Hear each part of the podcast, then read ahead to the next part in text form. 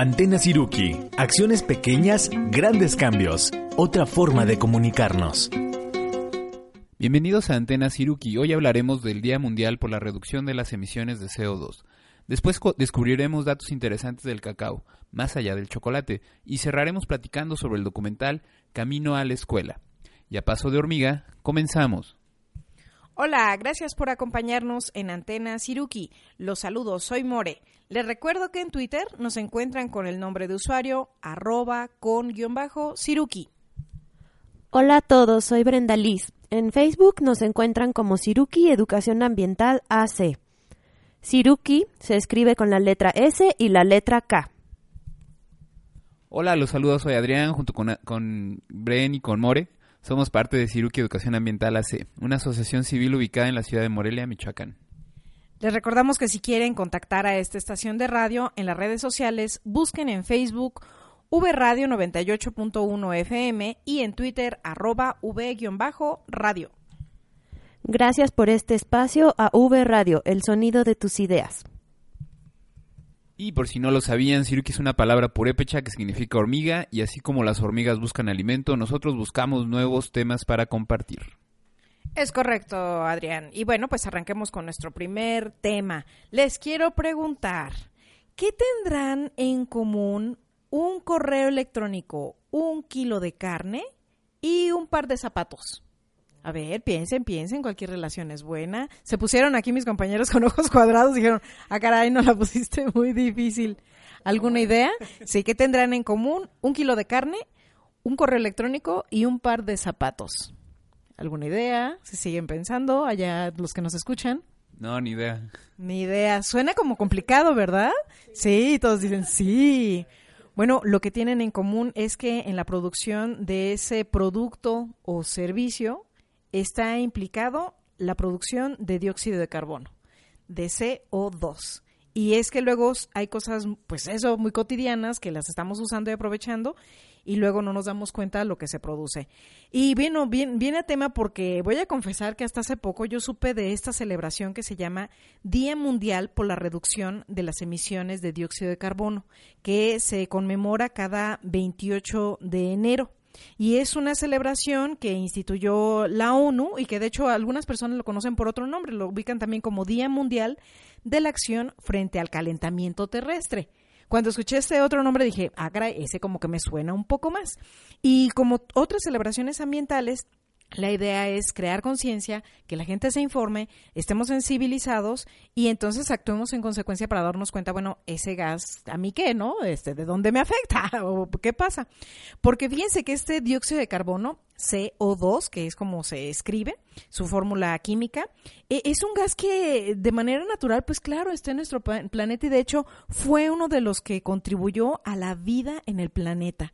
La presencia de CO2 promovió a que tuviéramos la temperatura calientita, digamos, en nuestro planeta, para que pudiera este, estar en una temperatura normal, pero también para que las plantas pudieran realizar la fotosíntesis y entonces como producción de eso saliera el oxígeno que es con el que todos vivimos. Es un gas incoloro, o sea, no lo vamos a, a ver, aquí tengo un kilo de CO2, no está tan fácil, eh, pero en realidad está, está muy cercano a nosotros de forma natural.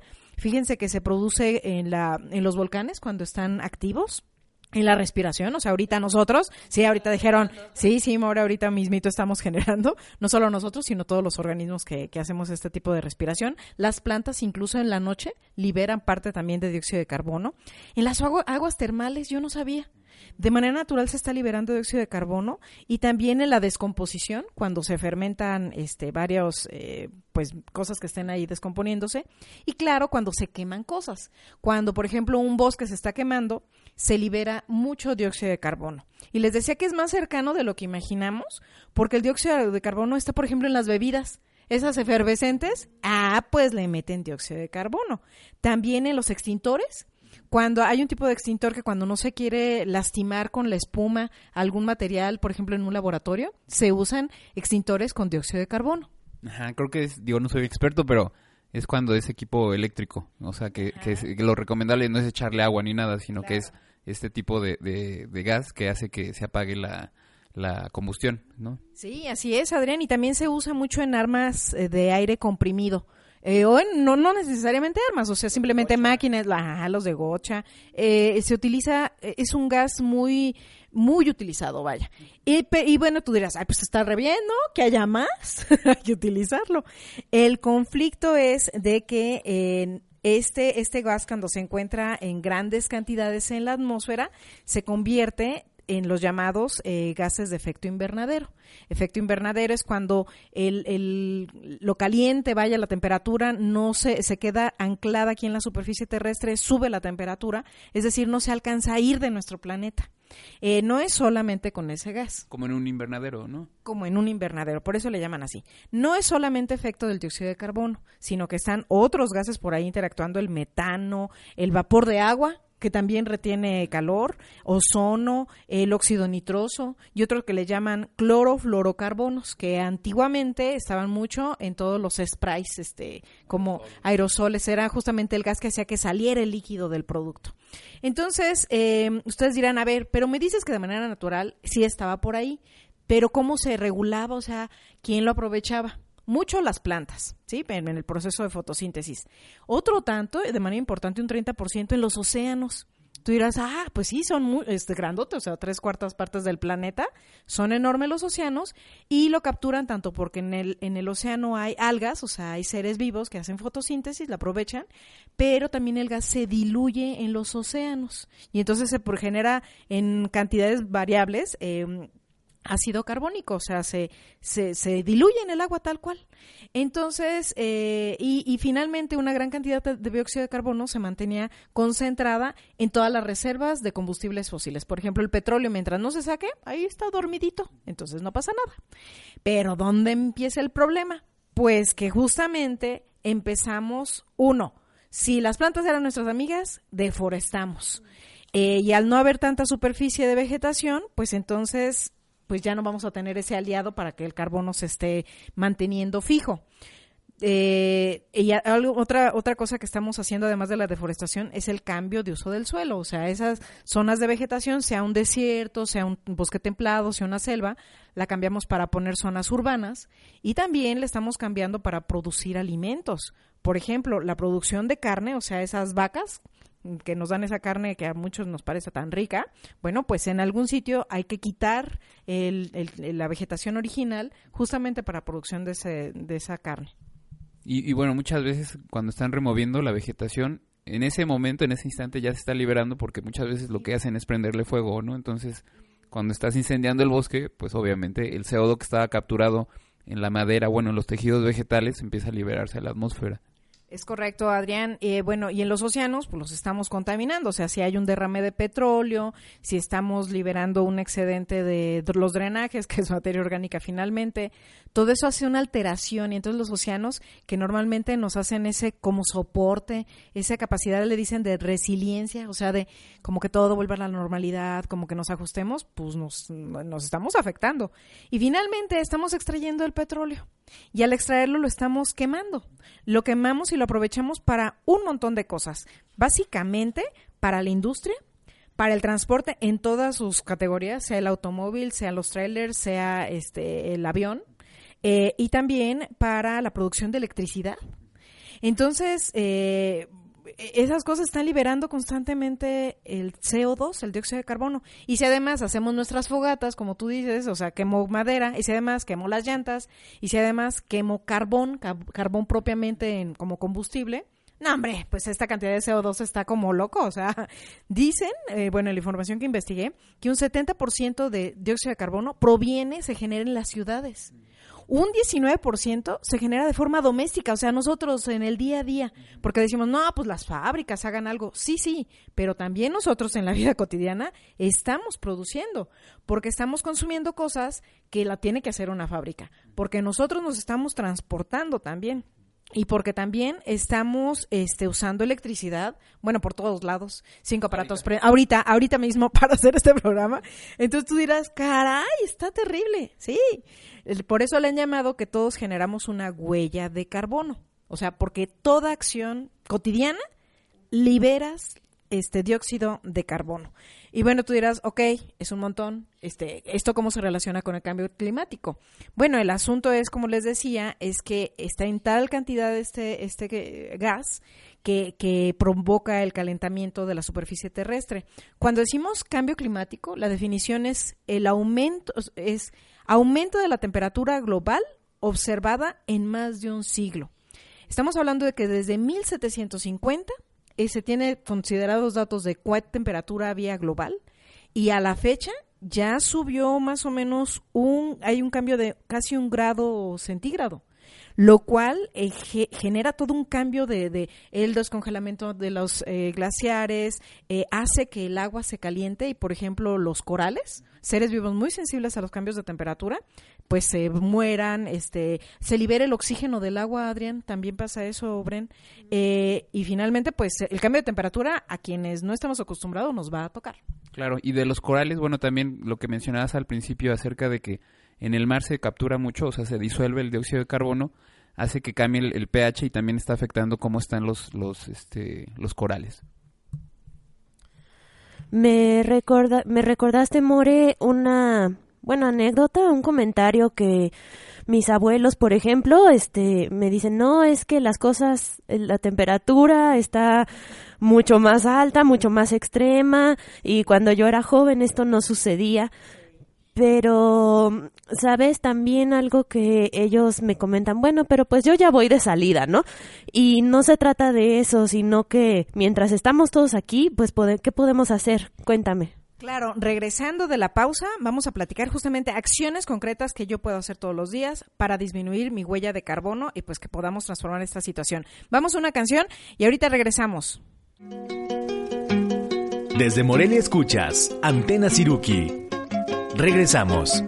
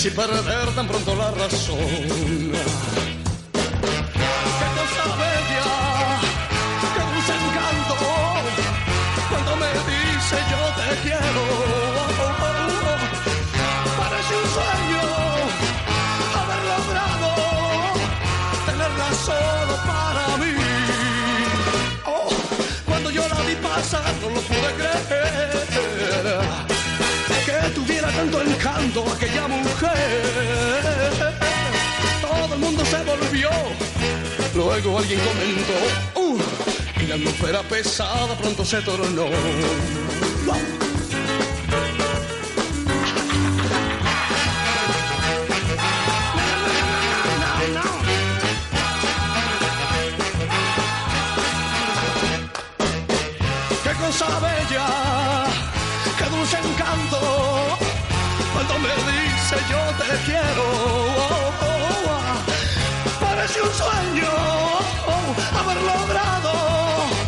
Tenerla solo para mí. Y cuando yo la vi pasar no lo pude creer.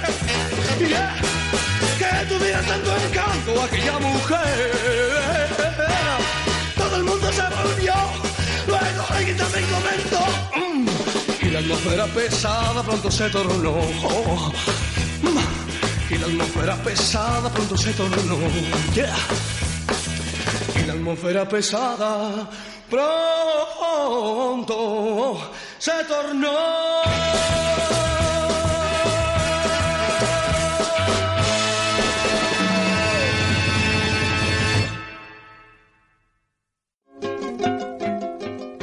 En V Radio, escuchas Antena Siruki. Continuamos. Ya regresamos, estamos en nuestro segundo bloque de Antena Siruki y pues estamos platicando del Día Mundial por la reducción de las emisiones de dióxido de carbono. Y bueno, la canción que escucharon en el bloque pasado fue se llamó Atmósfera pesada. O sea, justo porque estamos platicando del asunto y fue interpretada por Sandro. Y bueno, Bren nos preguntaba, bueno, ¿qué hago? O sea, en el día a día. Justo para reducir la huella de carbono, las emisiones que platicamos, eh, las acciones que tú hagas tendrán que ver con el ahorro de energía, el cómo estás usando el transporte y tu consumo. Todo lo que puedas hacer en relación a eso va a ayudar. Entonces, por ejemplo, energía sí, sí funciona el que le apaguemos a la luz, el que apaguemos aparatos cuando no los estamos utilizando. El que eso de tener cinco cosas prendidas al mismo tiempo, valorar realmente las necesito, es, es así debe ser, o lo cambio.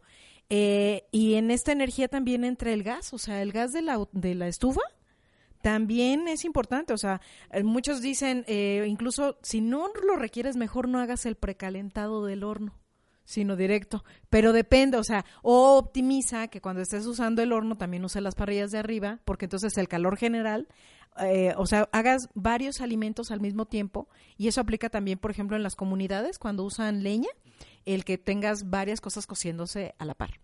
Sí, ahí a lo mejor del, yo diría que se fuera el uso eficiente del horno, porque porque si tú no precalientas, entonces a, la larga a lo mejor vas a gastar muchísima más gas que el que hubieras utilizado si sí precalientas, ¿no?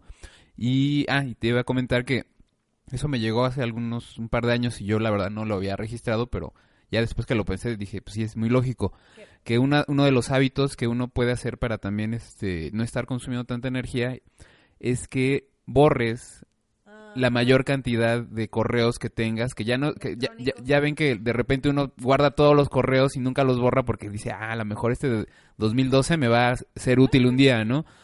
Pero el, problema es que no nos damos cuenta, pero toda esa información están en un sitio, en un servidor, en algún sitio geográfico, o sea, físico, un edificio donde tienen computadoras, tienen discos duros, y esos discos duros están trabajando con energía. Y entonces si tú tienes muchísimos eh, correos que ya no te van a ser útiles nunca, pero están ahí guardados, entonces estás gastando aún más energía de que si los borraras, entonces ya no los servidores no tienen que estar trabajando tanto, ¿no? Cierto, cierto. Y es lo que regresemos cuando les dije que tienen en común el correo electrónico. Sí, se está liberando CO2, aunque no me doy cuenta que es, o sea, es como indirecto, pero, pero ocurre. En el asunto del transporte, pues eh, de verdad esto de optimizar eh, que si vas a usar un automóvil pues varias personas vayan utilizándolo preferir el transporte público porque finalmente se mueve mucha gente en un solo vehículo si se puede y está en tus posibilidades el uso de la bicicleta el caminar es decir disminuir lo más posible la quema del combustible este en todas sus variantes. Dicen si no es tan necesario no uses tanto el avión o sea todo eso cuando uno dice ah yo quiero medir mi huella de carbono bueno justamente esos datos son importantes para que te des cuenta cuánto estás usando al año o al mes, depende. Tu, eh, tu mm, eh, recibo de, luz eh, es también un dato, o sea, si estás muy elevado, darte cuenta de que a lo mejor le puedo reducir ahí y ya estaré contribuyendo. La parte del consumo de, de productos, cuando te dicen, oye, ¿por qué te dicen que prefieras lo local?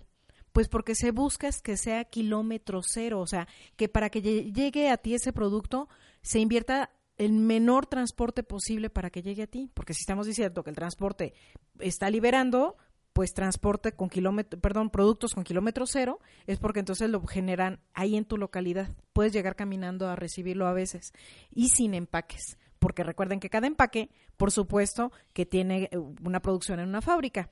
El consumir menos eh, sí nos va a ayudar, consumir menos eh, de que no esté comprando cada fin de semana zapatos nuevos o ropa constantemente si es que no la necesito. Ahí es donde entran las R's, todas las R's que sepamos.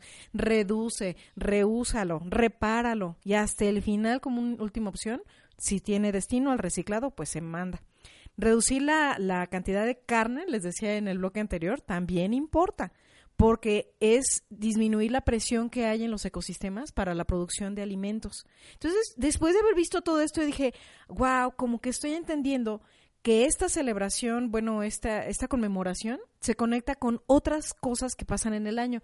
El Día del Agua, el Día Mundial sin Automóvil, la Hora del Planeta, que es una celebración que, se promueve en, en 170 países para que apaguemos la luz durante una hora en el mes de septiembre. O sea, es oficialmente el mes de septiembre, pero bueno, podemos hacerlo antes. El Día Mundial sin Carne, el Día de la Tierra. Finalmente todas estas conmemoraciones se unen, exacto, se enlazan y seguramente hay más que desconozco, como esta que yo no sabía que existía, pero es eso, esa que nos demos cuenta que sí afecta lo que hacemos en el día a día. Finalmente, otra recomendación, sí pongamos más vegetación. Vegetación hasta los alambres. Y decía, ¿cómo los alambres? ¿Han visto que de repente hay esos como gallitos? O sea, esas plantas que están agarradas son maravillosas. Dicen, ojalá las ciudades tuvieran más de esas plantas porque están obteniendo CO2 de la, de la atmósfera y lo transforman en eh, oxígeno. Y bueno, una cosa que, que también es importante es que vegetación eh, se recomienda que sean uh, plantas leñosas, que son las que fijan más, más este CO2. Eh, de repente dicen por ahí, ¿no? Ah, pues mi campo de golf. No, el campo de golf, el pasto realmente no fija tanto CO2 y, y está demandando muchísima agua, ¿no? Entonces, de hecho, los pastos están como que, pues no tan recomendados, ¿no? Para, para esta parte. Este, por ejemplo, aquí en Morelia que tenemos una época de secas muy larga también y que luego pues no podemos estar regando todo el tiempo, se recomienda que eh, utilices plantas que sean nativas y que están acostumbradas a estas condiciones, entonces no tienes que estarlas regando, eh, van a estar fijando su, su CO2, pero no vas a tener que, no, vas a estar elevando tu huella hídrica, ¿no? Por tener plantas que necesitan el riego pues permanente prácticamente, ¿no? Entonces el pasto, si pueden, por favor, no, no, no planten más pasto. Perfecto. Y en Facebook, pues para mm, retomar este tema y dejarles alguna orientación, vamos a poner una, una guía, es, está muy amigable, la hizo la WWF de México, para acciones concretas para disminuir nuestra huella de carbono. Entonces, pues ahí la dejo y vamos a dar paso a nuestro siguiente tema. Bueno, muy bien. Pues hoy eh, yo les quiero platicar sobre un tema dulce, eh, sabroso. Y pues justamente quiero preguntarles si les gusta el chocolate y cuando lo comen, ¿qué, qué sienten? ¿Qué les evoca? A mí me encanta. Yo cuando me lo como así como que me tranquilizo. o sea, siento como felicidad, como gusto. Luego no me da tanto gusto con los granos que me salen, ¿verdad? Porque a lo mejor me como demasiados. Pero me remonta algo muy rico. O sea, la experiencia de comerlo me, me gusta. Eh, y me, además me gusta mucho el chocolate que le llaman como amargo, o que es muy negro, ese me encanta. A mí sí me gusta. Cuando era chico, cuando era niño, no me gustaba para nada el chocolate, no sé por qué. Me, me, no me gustaba. Y ya que crecí, sí, sí me empezó a gustar mucho. Eh, una cosa que me recuerda mucho, ahorita estaba pensando, es los helados de chocolate de, de los carritos. O sea, allá, en el. Eh, hay carritos de helados que ya saben, ¿no? Es un señor bueno, en este caso es viejito, ¿no? Era un señor viejito que llevaba su, su carrito de helados y en el parque este pues los vendía y tienen un sabor muy particular el, ese helado de chocolate que a mí se me hace que ni ha de tener gran cosa de chocolate, ¿no? Ha de ser puro saborizante artificial, pero me recuerda mucho y bueno, es muy agradable también ese, ese, esa memoria, ¿no? Y a mí me recuerda a mis papás también. ¿Cómo les encantaba hacer chocolate en agua? no sé si es algo muy moreliano, pero me fascina cuando llego a ir a visitarlos y que lo pruebo, me da también esa sensación de familia, porque era así, casi todos los días comer el chocolate en agua. Muy bien, pues a mí también me encanta el chocolate en realidad y me evoca mucha curiosidad. Es un tema pues muy muy grande, es toda una industria, un montón de productos con chocolate y justamente lo que comentan de que a mí me gusta este más amargo o que el saborizante. Eh, más adelante les platicaré un poco sobre que sí, eh, más amargo es, eh, bueno, más puro y es más saludable. ¿Qué, ¿Qué quieres ver? Me hiciste recordar que una vez alguien me dio una semillita de cacao. Bueno, ya ahorita nos vas a decir, pero me pareció horrible. O sea, estaba súper amarga. Yo dije, no, esto no es chocolate. pues justo, eh, es que el chocolate, como lo conocemos, viene después de toda una transformación, porque esa semillita, eh, bueno, viene recubierta de una pulpa y sí se puede comer, pero requiere todo un proceso para quitarle este cierta amargura y cierto, ajá. Y bueno, esa semillita salió de un árbol que yo personalmente no conozco, pero una amistad muy querida me platicó que hizo un viaje a Chiapas porque estos árboles del cacao, que es de donde sale la semillita y de donde sale el chocolate, viven justo en regiones tropicales. Y bueno, que le gustó muchísimo que es un árbol que nunca se lo imaginó, ¿Cómo es? ¿Cómo es? Pues que es este más o menos mediano, o sea que medía como 4 o 5 metros de altura y con hojas grandes, alargadas, siempre verdes, siempre está verde. Pero lo que más le llamó la atención es que las flores, sus florecitas rositas pequeñas, emergen del tronco, no de las ramas como usualmente eh, vemos, ¿no? Y los frutos también emergen del tronco y de ahí es de donde se obtienen estas semillitas. Oye, los frutos a mí me habían dicho que parecen como un baloncito o como, el- como una papaya. Sí, se ven como, son alargados, como con forma ovoide. Y verdes parecen una papaya, pero cuando maduran se hacen como rojizos, marrones, y cuando uno lo abre, esas semillitas vienen como en forma de mazorca, pareciera, vienen como 30, 40 semillitas por fruto, y vienen recubiertas de esta pulpa de la que hablábamos. Y estos árboles florecen todo el año y dan frutos todo el año, pero en la flor en verano y otoño florece más, eh, da más flor, y el fruto eh, madura mejor, sabe más rico en primavera, verano. Y bueno, también, eh, ¿de dónde creen que es este árbol? Pues los vamos a dejar pensando, porque casi nos vamos a ir a una pausa, eh, pero vamos a regresar platicando del cacao, de dónde es nativo, qué proceso se le tiene que hacer y alguna bebida común que a lo mejor disfrutamos. Ahorita volvemos. Desde Morelia escuchas Antena Siruki. Regresamos.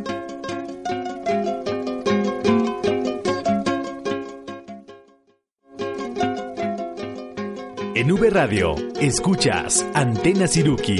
Continuamos. Ya regresamos, estamos en nuestro tercer bloque de Antena Siruki y nos quedamos picados viendo del cacao. Bren, platícanos, este árbol tan exquisito, ah, bueno, fruto tan exquisito, semillas tan exquisitas, ¿de dónde es? ¿Cuál es su nombre científico? Pues justamente este árbol eh, viene de la región amazónica y de Cen- Centroamérica, este, parte de Sudamérica, y en- como Colombia, Ecuador, Perú, y entonces llega a México. No se sabe si llega a México por dispersión natural, es decir, algunos animalitos o algo así, o si ya desde entonces comerciaban y, y con las culturas antiguas eh, usaban este esto como, ajá, como el trueque. Eh, pero bueno, un dato muy interesante es que los olmecas aquí en México fueron los primeros en aprovecharlo y en domesticar la planta. Y esto me lleva a su nombre científico es Teobroma cacao. Teos significa Dios, broma alimento, entonces es alimento de los dioses. Y aquí en México, pues todo, o sea, su historia está relacionado siempre con elementos divinos, con los dioses, era un, un elemento que preparaban en bebidas, en comidas, que era muy lujoso, era para ceremonias especiales solo para la élite. ¿no? Oye, Bren, ¿es cierto que lo usaban como moneda? Sí, es verdad que lo usaban como moneda. Los granos, las semillas más pequeñas, los granos más pequeños eran los que usaban como moneda. Y, por ejemplo, una medida equivalía a 24 mil granos. Y, bueno, eh, ejemplos para que se den cuenta del valor. Eh, un esclavo, digo, en este tiempo se usaba, eh, un esclavo promedio valía 2.400 medidas. Y por ejemplo, Moctezuma, que fue de los emperadores más ricos, en su tesoro real tenía 40.000 medidas de cacao, lo cual equivale a 960 millones de granos de cacao. Era, pues era el rey, ¿verdad? Oye, Bren, pero cuando, ah, es que me surge la duda. Bueno, platícanos de esta parte histórica, porque está padre, o sea, realmente supongo que los códices eh, aparecen. Sí, se tienen registros de que ya preparaban bebidas eh, con, con cacao desde hace más de 3.000 años.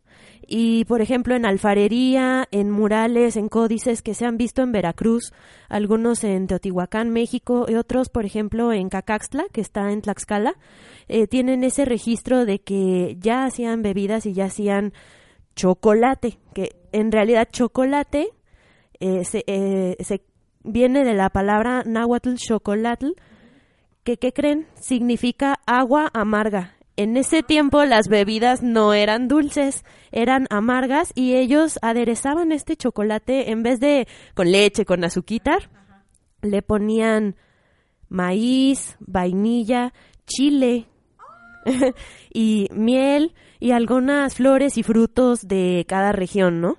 Mira qué padre. Recientemente, una vez Adrián encontró un, chocolate que tenía algo de chile. eh, y dije, bueno, claro, si me como el mole, ¿por qué no comerme un chocolate con chile o con sal? Y entonces es, es retomar como esas eh, recetas de antaño.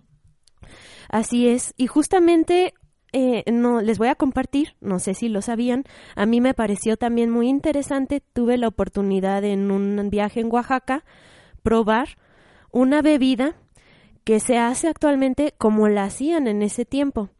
En este caso yo probé el tejate que contiene huesos, hueso tostado de mamey, maíz tostado, el cacao y flores de cacao. Y bueno, ahora azúcar, pero...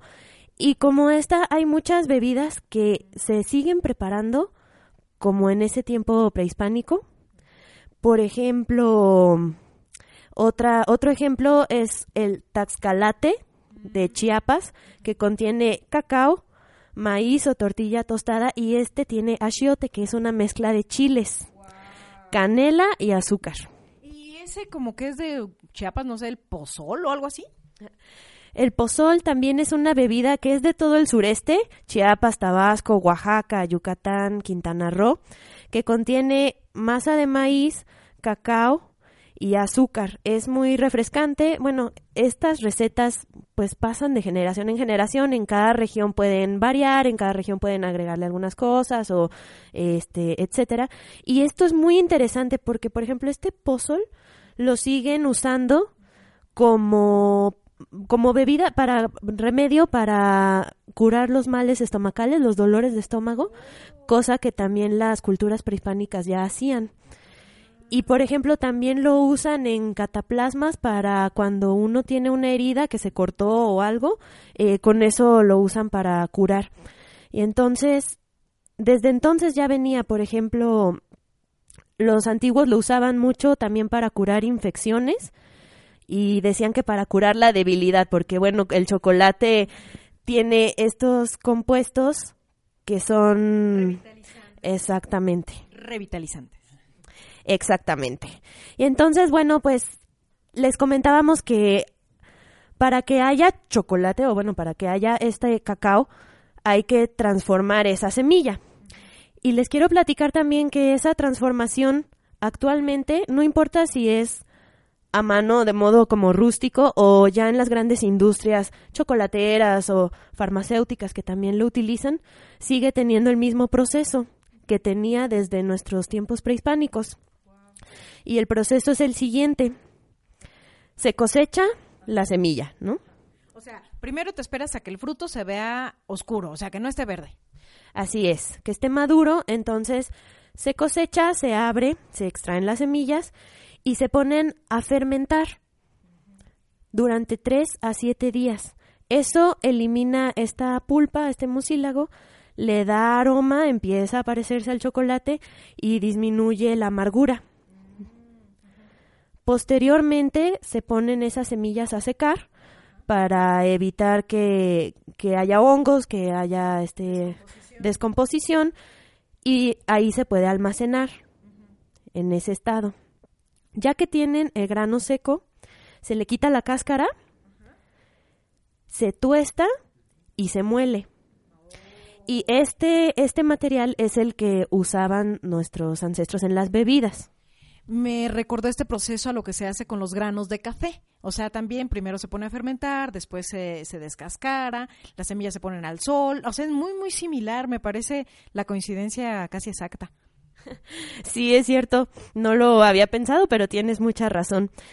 Y posteriormente de este tostado y molido, se puede prensar o amasar y de ahí vamos a obtener lo que es la pasta de cacao o que también le llaman licor de cacao y la manteca de cacao.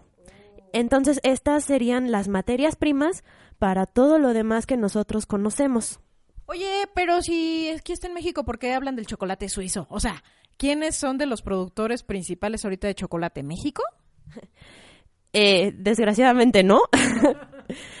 Lo que pasa es que, fíjense que cuando Cristóbal Colón vino a las Américas, tuvo su primer encuentro con el chocolate y no le gustó.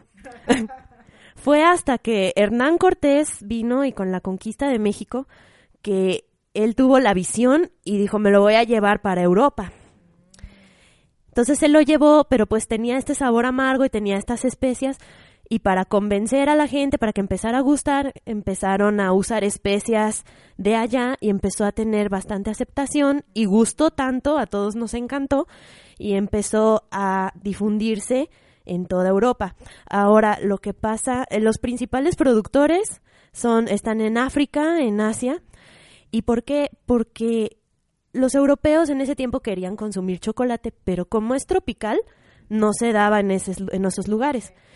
Pero como fue el tiempo de las colonizaciones, pues se fueron y lo sembraron en África, que es tropical, que bueno, hay lugares de ese clima y de que es propicio, y ahí empezó a crecer, y así es como se empezó a difundir en el mundo. Adrián nos quiere compartir algo. Sí, nada más ahorita que estás contándonos todo esto, Bren, que, está muy interesante, quería, quería traer a colación que eh, hay un documental por ahí eh, que se llama The Dark Side of Chocolate, que eh, lo hicieron en 2010 y es un documental muy interesante porque habla acerca de la producción de, del, bueno, el cultivo del cacao.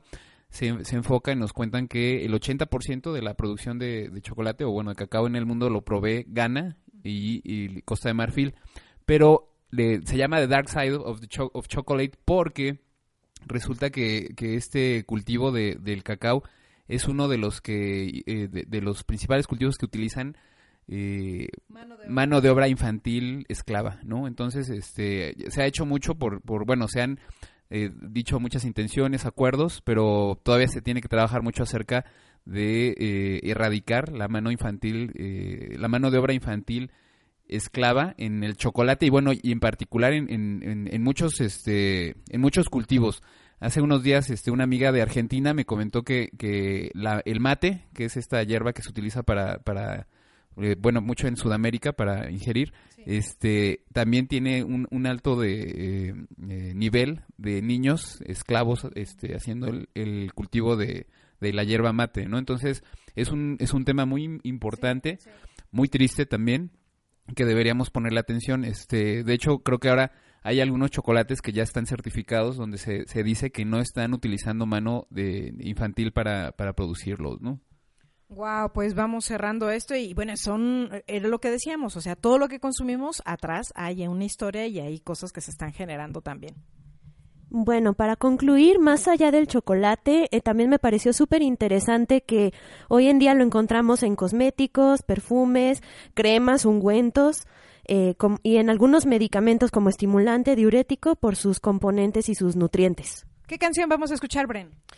Esta ocasión vamos a escuchar la canción El Pozol, que es una de las bebidas eh, prehispánicas, por Ronnie Kruner. Desde Morelia escuchas Antena Siruki. Regresamos.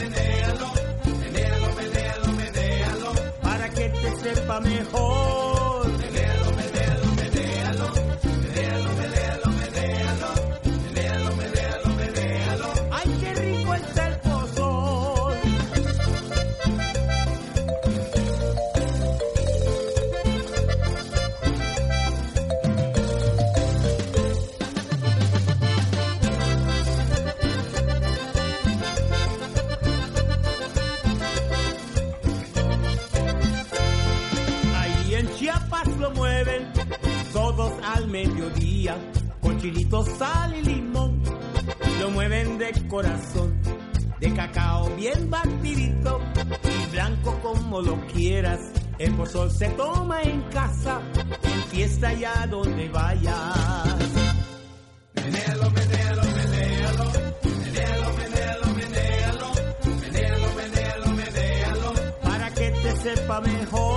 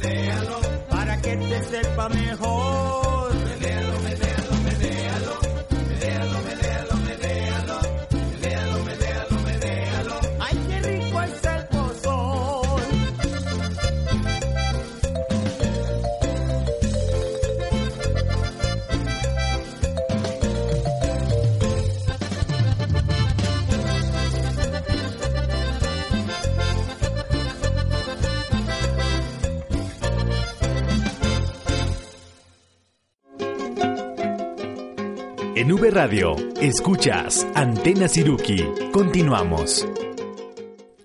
Ya regresamos, estamos en el último bloque de Antenas Siruki y bueno, nada más para cerrar, les vamos a poner en nuestro Facebook un link a un video de 20 minutos que justo nos habla de la historia del cacao. Pasemos a nuestro siguiente y último tema. Muy bien. Eh, les quería preguntar a, a Bren y a esta More si en todos sus años de escuela, de lo que sea, desde el, desde el preescolar hasta la universidad, eh, alguna vez tuvieron algún contratiempo que se acuerden. Algo que les haya pasado que, que, que sea como que, bueno, que se haya quedado en su memoria. Ay, a mí muchísimo. Aba- Acababa de llover la noche anterior y tuve que pasar por una zona llena de lodo. Los zapatos que siempre procuraba que fueran muy limpios, llegué así con unas, unos zapatotes enlo- enlodadísimos. No me gustó y ya sabes la crítica de, miren, está toda sucia. Ay, no, horrible. Ay, pues a mí una vez iba a la primaria y íbamos ya corriendo, corriendo porque íbamos un poco tarde y en eso mi mamá se tropieza y aplasta mi lunch, pero era un jugo de uva y yo pensé que era sangre y la gente nos rodeó y se puso catastrófico eso. Al final yo entré a la escuela, pero me quedé muy preocupada por mi mamá. Eso es lo que me pasó. Ay, qué duro. Yo ahorita me estaba acordando que, que una vez este, mis papás me llevaban a la escuela, pero una vez mi abuelita me llevó y llegamos tarde. Y como yo era bien ñoño, o sea, fue, fue- así como que la, la gran tragedia, así una catástrofe total, ¿no? Y bueno, le estaba preguntando esto porque me encontré un documental que dura un una hora 17 minutos del 2013 y está hecho este documental por el señor Pascal Plisón que se llama Camino a la Escuela. Y pues la verdad me quedé muy... eh, Es un, es un documental muy interesante, trata acerca de la historia de cuatro niños de distintas partes del mundo que eh, van registrando cómo es el camino a la escuela de, de ellos, ¿no? Entonces, bueno, ahorita estábamos comentando, esto también era como para dar contexto, ¿no? Acerca de, de lo que, lo Las que vicisitudes. las vicisitudes que tenemos nosotros acá en la ciudad y las que tienen estos chicos que, pues, los cuatro son de zonas, pues, rurales realmente, entonces eh, son muy distintas. Les cuento bien rápido, miren, son, tres, son cuatro chicos, es, es Zaira, que tiene 12 años y vive en Marruecos, Samuel, que tiene 13 años, vive en la bahía de Bengala, en la India, y aparte es un chico que tiene eh, una bueno, un, problemas motores, entonces tiene que estar en una silla de ruedas. Eh, Jackson, que tiene 11 años y, y vive en Kenia, y Carlos, que tiene 11 años también y vive en la Patagonia, Argentina, ¿no? Entonces, eh, el, el documental trata acerca nada más de eso, de, de cómo ellos llegan cada día a, a su escuela. Entonces, les voy a contar rápido, eh, muy breve, para que después ustedes lo puedan ver. Por ejemplo, Jackson, ¿no? Que vive allá en, en Kenia. Se va eh, todos los días, tiene que ir a, a- a su escuela. Se va con su hermanita, que se llama Salomé.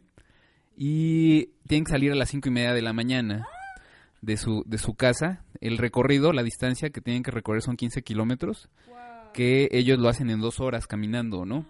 Y eso lo tienen que hacer todos los días. Entonces, una cosa que ve- vemos ahí a los... Bueno, al niño lo vemos primero que se está preparando el día anterior y está, este... eh, ayudando, sacando agua de un pocito, así de que le empieza a rascar a la arena y este llena unos, unos bidones con agua, que, que, que yo la vi como sucia, pero esa es la, la que pueden eh, acceder, ¿no? Entonces, como su cantimplora, este, va y, y ayuda a los papás para que están haciendo ahí, este, cosas de, de plantar y cosas así. Ya en la noche empiezan a platicar de que, pues, mañana tienes que ir a la escuela. Y el papá muy, muy ilusionado acerca de que su hijo, sus hijos están teniendo una educación, ¿no? Que sigan trabajando de la educación. Este, y ya después en la mañana se ve cuando salen a las cinco y media de la mañana, está de noche todavía, ¿no? Y el papá lo único que le está diciendo, ¿no? Al- al- a este Jackson y a la hermana, ¿no? De que tengan mucho cuidado con los elefantes, ¿no? Que si ven un elefante, que le corran, ¿no? Que, que, que, que no deje nunca de estar atento a lo que está haciendo, o sea, porque tienen que recorrer, es, es la, la sabana africana, ¿no? Entonces, que no, que no, que nunca este, es- es- deje de estar atento porque pues puede pasar cualquier cosa, pero el peligro mayor son los elefantes. ¿No? Entonces, este, pues eso se me quedó muy grabado, ¿no? Ahorita que platicábamos de nuestras vicisitudes, bueno, pues nunca tuvimos que, que, preocup- preocuparnos elefante. de los elefantes, ¿no? Que nos aplastaran o que nos atacaran. Este, y bueno, eh, ahí se ve cuando todo el recorrido, en una parte del recorrido, efectivamente se encuentran con los elefantes, y entonces pues tú los ves que van y saltan, ¿no? Y se- se- la, la niña, es- este documental es, es, es curioso, porque sí es un documental, pero está en como un formato como de docudrama, o sea, realmente son los niños, es, es su vida, pero eh, yo siento que hay partes que están como, como actuadas. de nuevo, ¿no? O sea, son cosas que pasaron, pero para registrarlas pues tienen que actuarlas. Entonces en esa parte, esta Salomé sal- salta, este Jackson hacia una como cañadita para este, alejarse de los elefantes y su hermanita Salomé también, pero se da un azotón. La niña y, y, y- y rompe su, bueno no, se rompe, se vuelca el, el bidón, su, su cantimplora que tenían, entonces se ve cómo se cae el agua, salen, este, están los dos ahí protegidos, este, espantados de que están los, los elefantes, pero bueno, no pasa nada, realmente no, y este, pues ya siguen su camino. Jackson estaba muy preocupado de llegar a tiempo porque le tocaba izar la bandera ese día. Entonces era como que eh, este rollo que tenía, por ejemplo, yo de llegar tarde, también ellos lo tienen, ¿no? Es como muy universal el, el, el hecho, de- el sentimiento, ¿no? De que tienes que cumplir. Entonces, bueno, está, eh, finalmente Jackson llega a tiempo y se ve ahí cuando están este, izando la bandera, él la iza, este, hacen su, su cantan su, su himno nacional de Kenia y este, pues ya, ¿no? Empiezan la, la, la clase, ¿no? Luego está Zaira, que me parece muy interesante porque pues es una niña y este, en- está en Marruecos, una parte que es muy montañosa, o sea, son unas montañas impresionantes, muy árido todo. Y ella, les cuento, ella, ella no hace ese recorrido todos los días, sino que lo tiene que, ella está como en un, este, en un internado. Entonces los fines de semana se va a su casa y después se- toda la semana se la pasa en la escuela. Y el recorrido son 22 kilómetros. Hace cuatro horas para, para llegar hasta la escuela y en el camino ya después de que sale de su casa este se encuentra con otras dos amiguitas no entonces van las las tres se van este recorriendo el camino de repente a una de ellas le empieza a doler el pie este ya le dan unas sobadas no para que se le pase el dolor.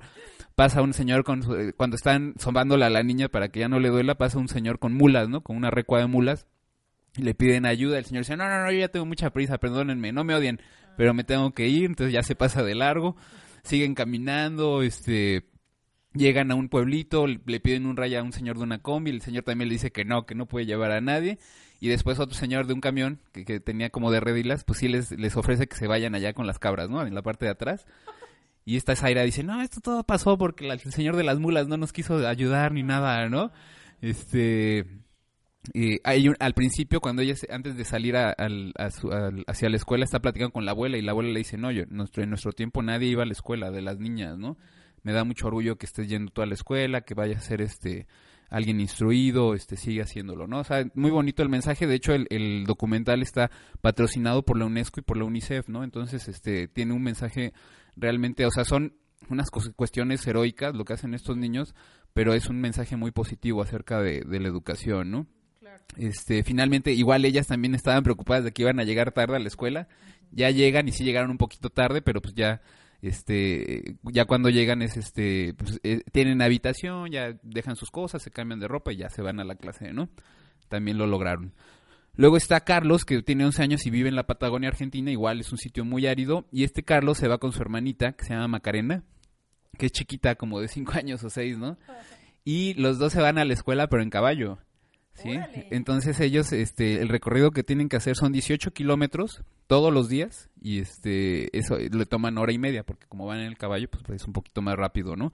Pero igualmente, ¿no? Este, Si a caballo se cansa. sí, o sea, se cansa, este, pues, sí, o sea, le- hay una parte donde dice la niña, la chiquita, le dice, aquí ten cuidado porque, porque aquí es muy peligroso porque era como muy bordeado, ¿no? Entonces, la, la enana, eh, la niña es es súper simpática, o sea, actúa muy bien lo que están pasando, este, le pide al hermano, oye, Car- Carlitos le decía, ¿no? Este, déjame manejar al caballo, ¿no?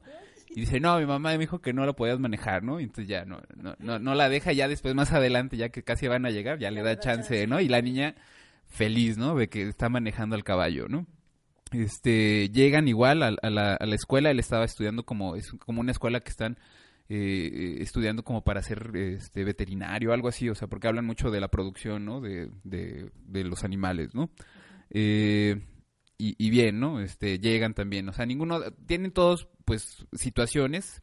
Eh, el más, bueno, me impactó mucho fue Samuel, de 13 años, y que iba en silla de ruedas, una silla de ruedas que hicieron con una de esas eh, sillas de plástico, de esas que tienes en los restaurantes, de, de que te patrocinan las cervezas, y le adaptaron este, las llantas de una bicicleta, o, eh, o sea, todo está así, pues hechizo diríamos aquí en México, pero con esa se mueve para todos lados, sus hermanos lo tienen que as- acompañar, de hecho, el, el recorrido lo hacen él junto con sus dos hermanos, ¿no? Emanuel y Gabriel, que van empujando la, la silla de ruedas. Sí, Bren. Wow. Este, me hace pensar, Adrián, como querer es poder, ¿no? Y como la creatividad y el esfuerzo de todas estas personas para ir a la escuela y que al final va a valer la pena, ¿no? Y también la universalidad de los sentimientos y de que cubrimos las mismas cosas. Así es. Y bueno, este es un recorrido mucho más corto, son cuatro kilómetros, pero obviamente con la silla de ruedas y que no hay caminos padres, la verdad, se tardan una hora y cuarto en hacerlo. Eso lo hacen todo, todos los días. Y en esta, en esta parte que nos enseñan, este, se les poncha una llanta, la van arrastrando, tienen que ir a arreglar la llanta. Nunca pierden el ánimo, llegan a la escuela, se ve que los chicos, sus compañeros, ayudan mucho a Samuel para moverse y todo. Y, y la verdad, este, bueno, ya yo les recomiendo mucho que vean el documental. Les Este, ponemos el link. les vamos a poner el link ahí en el Facebook. Al último, el cierre del, del, del video es muy emotivo porque los cuatro es como si los estuvieran entrevistando. Ellos dan sus, sus opiniones acerca de que todos, ellos lo único que quieren es tener una mejor vida, ¿no? Entonces uno de ellos quiere ser piloto, el otro quiere ser médico. Este, esta niña Zaira dice yo quiero ser médico, pero aparte comenta ella que ella le gusta ir a las comunidades alrededor de su, de su casa a convencer a las personas de que manden a las niñas a las escuelas, ¿no? O sea, me pareció impactante y, y muy positivo. Ojalá que lo, lo puedan revisar. Y bueno, ya, ya acabamos con esta parte. Te remueve el corazón. En esta emisión primero hablamos del Día Mundial por la reducción de las emisiones de CO2. Después descubrimos datos interesantes del cacao más allá del chocolate y cerramos platicando sobre el documental Camino a la Escuela.